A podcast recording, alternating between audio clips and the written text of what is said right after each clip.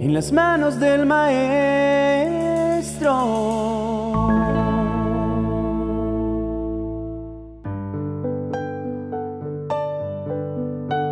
Por naturaleza somos admiradores de la fuerza, el vigor, el poder y el dominio. Nos sentimos atraídos por las escenas en que se realizan hazañas épicas que demuestran todas esas cualidades y nos identificamos con ellas al punto que podríamos aplaudir con gran placer, sintiendo su victoria como propia.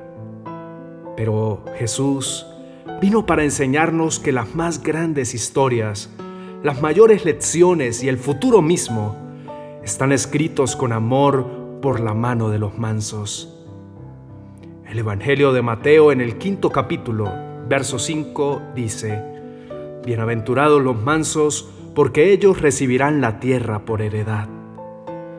En ese magnífico mensaje de las bienaventuranzas, Jesús nos muestra la enorme transición que se manifestó a través de su ministerio en la tierra. Él vino para establecer un nuevo orden, contrario al que hasta el momento había imperado. La fuerza y el poder estaban sujetos ahora a la mansedumbre, y la violencia había dejado de ser el medio que los condujera.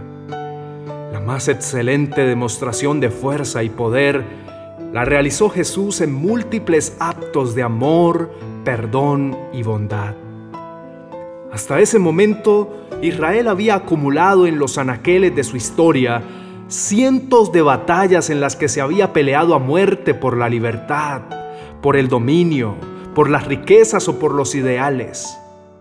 Pero Jesús vino para enseñarles y enseñarnos una nueva forma de combate en el que las espadas no pierden filo, ni los brazos destreza, porque la habilidad proviene de la fe entrenada y conseguida a través de una estrecha relación con Dios.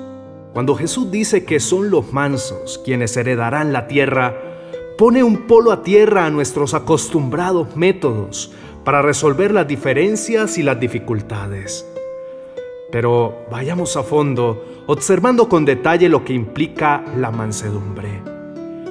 Una persona mansa es quien tiene un espíritu disciplinado y está situada en el punto medio entre la tendencia excesiva a la ira y la incapacidad para la misma. Es decir, se mantiene perfectamente centrada, sin ser violenta ni indiferente, sino completamente equilibrada y consciente. Si precisamos ser mansos para poder heredar la tierra, que es la recompensa que Jesús da a quienes se disponen con humildad a confiar en la perfecta intervención de Dios en todo asunto, entonces vemos la descripción que nos dan las escrituras de esa virtud. La carta a los Romanos capítulo 12, de los versos 17 al 21, nos instruye acerca del comportamiento que debe caracterizar a las personas mansas. Si alguien los trata mal, no le paguen con la misma moneda. Al contrario, busquen siempre hacer el bien a todos. Es decir, ejercítense en el perdón. No es que ignoren a la persona que los maltrata, sino que pasen por encima de su mal comportamiento para hallar la manera de demostrarles compasión. Hagan todo lo posible por vivir en paz con todo el mundo. Esfuércense por mantener armonía en sus relaciones con todos. Queridos hermanos, no busquen la venganza, sino dejen que Dios se encargue de castigar a los malvados. Pues en la Biblia Dios dice, a mí me toca vengarme, yo le daré a cada cual su merecido. Comprendan que solo Dios conoce las verdaderas intenciones, así como la versión correcta de las situaciones, y conforme a su justicia y misericordia, llevará a ambas partes a una solución completamente justa para ambas partes. Y también dice, si tu enemigo tiene hambre, dale de comer. Si tiene sed, dale de beber. Así harás que le arda la cara de vergüenza. No se abstengan de hacer el bien a los que procuran su mal. De ese modo estarán conduciéndolos al arrepentimiento y habrán salvado sus almas. No se dejen vencer por el mal. Al contrario, triunfen sobre el mal haciendo el bien. La batalla dejó de ser contra las personas que hacen mal, es contra la maldad que las impulsa a ejecutarlo.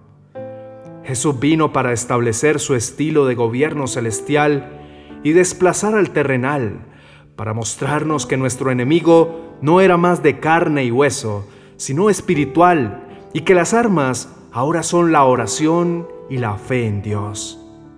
No se trata exclusivamente de apuntar a un premio y sacarse el segundo lugar, sino de una nueva forma de entender lo que significa que el reino de Dios se establezca en nuestros corazones. Dios espera que aprendamos a ser mansos, porque esa es una virtud que no se desarrolla sola, sino con la constancia y el entrenamiento que requiere cualquier disciplina. Ser manso es el resultado de aprender a ser humilde. La violencia siempre vendrá alentada por el orgullo y la prepotencia, pero la humildad reconoce quién es Dios y quién nosotros no tiene un más alto concepto de sí mismo e identifica las debilidades y faltas. Además de ello, quien es manso tiene dominio de sus emociones. No es que se convierta en un insensible, fresco, al que todo le da igual. Por el contrario, es quien sabe manejar correctamente el equilibrio en sus más fuertes emociones negativas, dominándolas para encauzarlas de manera correcta. El manso confía en que la justicia de Dios es superior a su propia justicia. Sabe ciertamente que el Señor está pronto para intervenir en todo asunto y traer restauración a ambas partes, pues el deseo de venganza ya no hace parte de sus deseos. El manso es capaz de identificar el dolor del otro en medio de sus más adversas reacciones y se sitúa en los zapatos del otro para comprender sus luchas, su ceguera espiritual y su falta de sabiduría cuando se deja dominar por las emociones. Estamos a tiempo de repensarnos la vida, de concientizarnos que aunque el sistema de esta vida nos enseñe que es más fuerte el que se impone con métodos terrenales y que el dominio lo tiene quien más riquezas acumule, son nada más un espejismo temporal del que no queda nada cuando Dios nos llame a cuentas. Porque Cristo vino a establecer el orden que desde el principio debió gobernar la existencia humana. Estamos aquí para demostrar a través de un carácter manso y apacible que somos verdaderamente redimidos y transformados, hijos de Dios y herederos de la tierra nueva que será habitada por los auténticos creyentes. Pidamos al Señor que nos permita abandonar nuestro mal carácter, nuestro comportamiento errado, y seamos testigos fieles del cambio positivo que el amor de Dios hace en un corazón dispuesto. Señor nuestro, cada día vemos que tu amor se posiciona en nuestro presente y en nuestras vidas, con la intención de apartarnos de esa carrera desbocada con destino fatal a la que muchos de nosotros nos habíamos entregado. Queremos ser obedientes a tu voz. Queremos deponer la violencia y las palabras duras para abrazar el amor, la comprensión, la tolerancia, la compasión y la paz, para hacer primeramente de nuestras vidas y de nuestros hogares una versión acorde a tu pensamiento, Señor.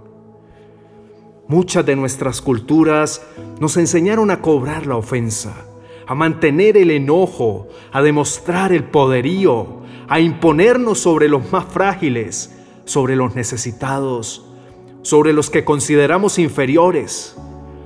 Pero tú nos enseñaste la igualdad, pues delante tuyo somos todos pecadores.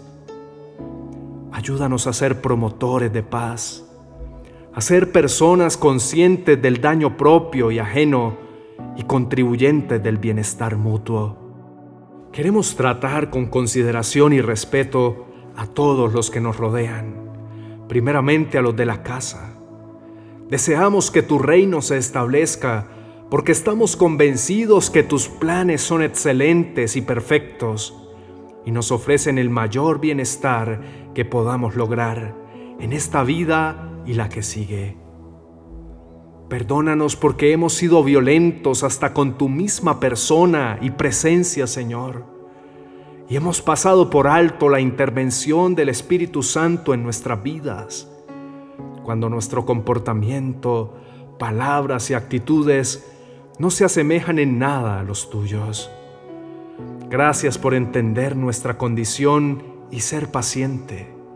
Límpianos de toda maldad Lávanos con la sangre preciosa de Jesucristo y danos un corazón enseñable, noble, humilde y bondadoso, para que podamos disfrutar de tu compañía por el resto de nuestra existencia.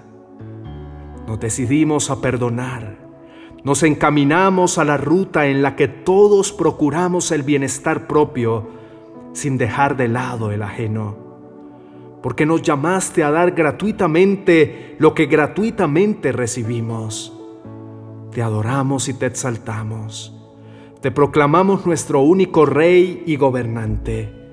En Cristo Jesús. Amén y amén.